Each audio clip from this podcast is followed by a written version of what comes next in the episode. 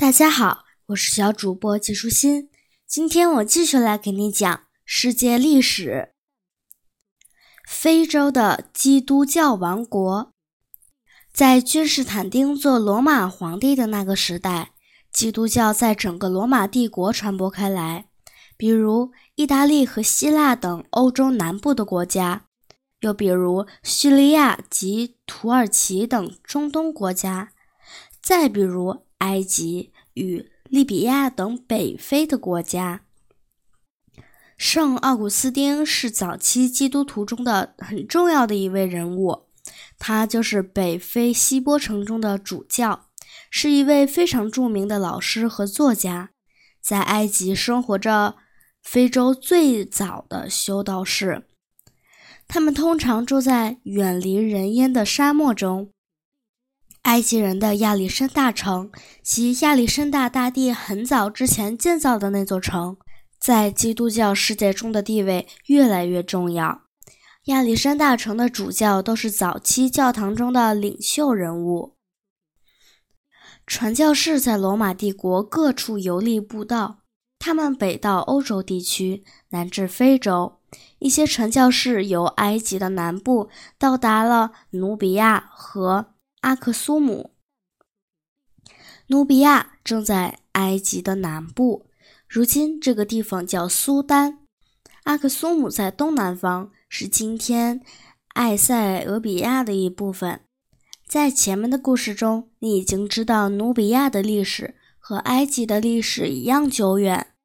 阿克苏姆也是同样有一段悠久的历史，我接下来就讲给你听。阿克苏姆位于红海沿岸，这里距离对岸的阿拉伯距离不远。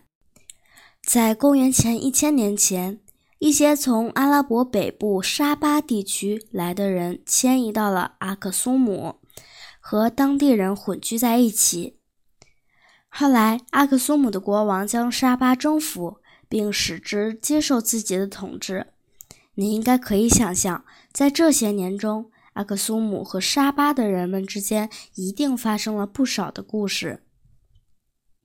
据说，犹太国王所罗门曾邀士巴，也就是沙巴的另一种说法，就是邀请士巴的一位女王去耶路撒冷。这位女王或许是所罗门的妻子之一吧。无论实际情况怎么样，在埃塞俄比亚有一个流传已久的传说。及当地的国王都是所罗门和示巴女王的后代。由于阿克苏姆周围有很长的海岸线，因此这里成了贸易中心。阿克苏姆的船向北可以到达红海，到达安吉；向南则进入印度洋，沿着非洲的东海岸，穿过大洋，一路就能到达印度。这些船所载的是黄金、象牙。和香料等贵重物品，而且为了和那些不能通过水路到达的地区进行贸易往来，阿克苏姆还用大篷车穿过沙漠。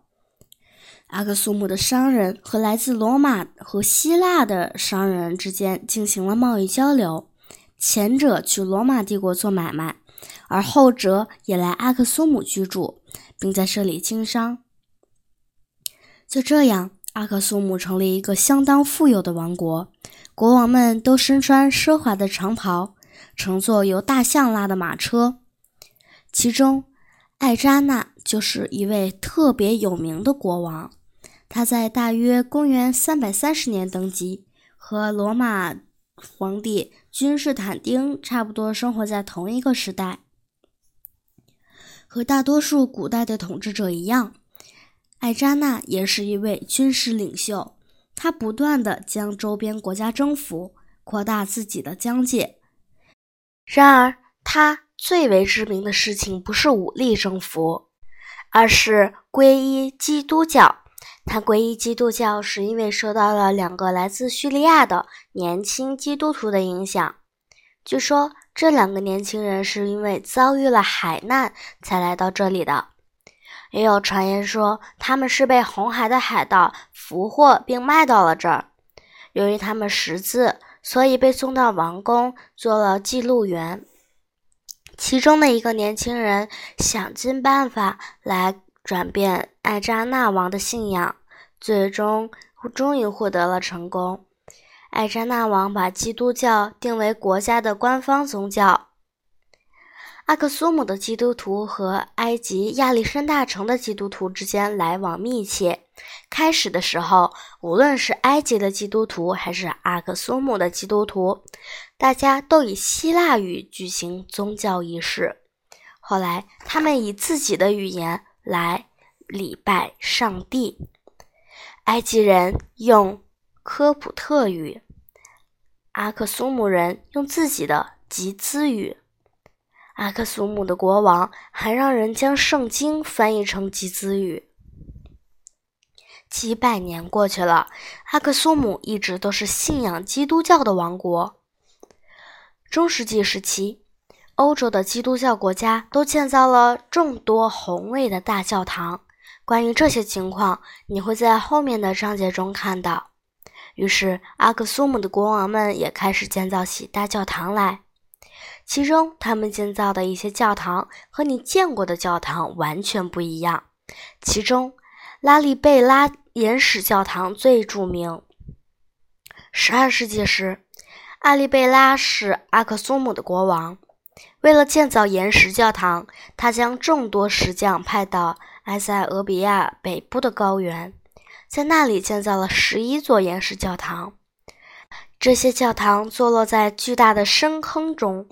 为了建成这样的岩石教堂，石匠们首先要将地下巨大的石块分成许多部分，然后工人们再用这些分割下来的坚硬石块雕刻出真实的教堂形状。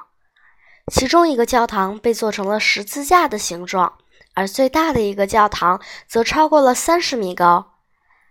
在教堂内部，美丽的图画被工匠们用鲜艳的颜色勾画出来。他们还用金燕子来对墙壁和祭坛加以点缀。倘若你到埃塞俄比亚旅行，你还能看到这些教堂呢。好了，今天的内容就是这些啦，小朋友，拜拜。